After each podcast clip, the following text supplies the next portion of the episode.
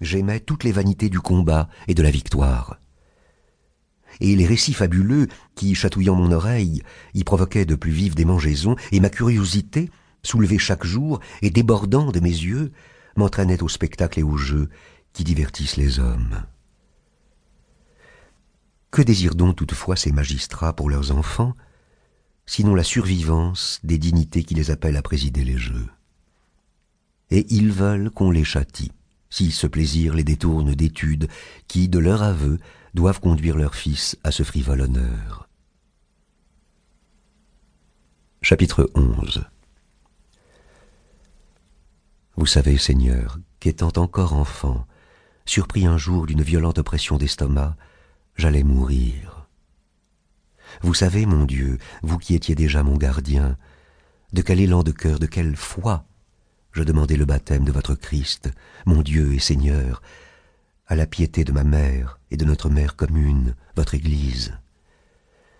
Et déjà dans son trouble, celle dont le chaste cœur concevait avec plus d'amour encore l'enfantement de mon salut éternel en votre foi, la mère de ma chair, appelait à la hâte mon initiation au sacrement salutaire, où j'allais être lavé en vous confessant, Seigneur Jésus, pour la rémission des péchés, quand soudain je me sentis soulagé. Ainsi fut différée ma purification, comme si je dusse nécessairement me souiller de nouveau en recouvrant la vie. On craignait de moi une rechute dans la fange de mes péchés, plus grave et plus dangereuse au sortir du bain céleste. Ainsi déjà je croyais. Et ma mère croyait. Et toute la maison, mon père excepté, qui pourtant ne put jamais abolir en moi les droits de la piété maternelle, ni me détourner de croire en Jésus-Christ, lui qui n'y croyait pas encore. Elle n'oubliait rien pour que vous me fussiez un père, mon Dieu, plutôt que lui. Et ici vous l'aidiez à l'emporter sur son mari, à qui, toute supérieure qu'elle fût, elle obéissait, parce qu'en cela, elle obéissait à vos ordres. Chapitre 13 Mais d'où venait mon aversion pour la langue grecque? Exercice de mes premières années. C'est ce que je ne puis encore pénétrer.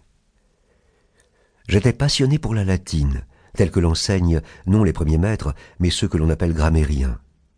Car ces éléments, où l'on apprend à lire, écrire, compter, ne me donnaient pas moins d'ennui et de tourments que toutes mes études grecques. Chapitre 14 J'ignorais le latin au berceau. Et cependant, par simple attention, sans crainte ni tourment, je l'avais appris dans les embrassements de mes nourrices, les joyeuses agaceries, les riantes caresses. Ainsi je l'appris sans être pressé du poids menaçant de la peine, sollicité seulement par mon âme en travail de ses conceptions, et qui ne pouvait rien enfanter qu'à l'aide des paroles retenues, sans le son, à les entendre de la bouche des autres, dont l'oreille recevait les premières confidences de mes impressions.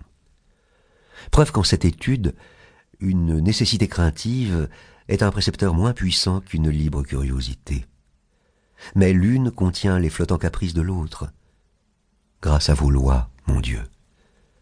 Vos lois, qui depuis la férule de l'école jusqu'à l'épreuve du martyr, nous abreuvant d'amertume salutaire, savent nous rappeler à vous, loin du charme empoisonneur qui nous avait retirés de vous.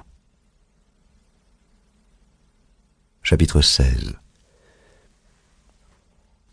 Mais malheur à toi, torrent de la coutume. Qui te résistera? Ne seras-tu jamais à sec? Jusque à quand rouleras-tu les fils d'Ève dans cette profonde et terrible mer?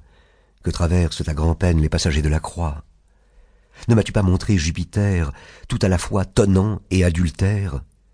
Il ne pouvait être l'un et l'autre. Mais on voulait autoriser l'imitation d'un véritable adultère par la fiction d'un tonnerre menteur.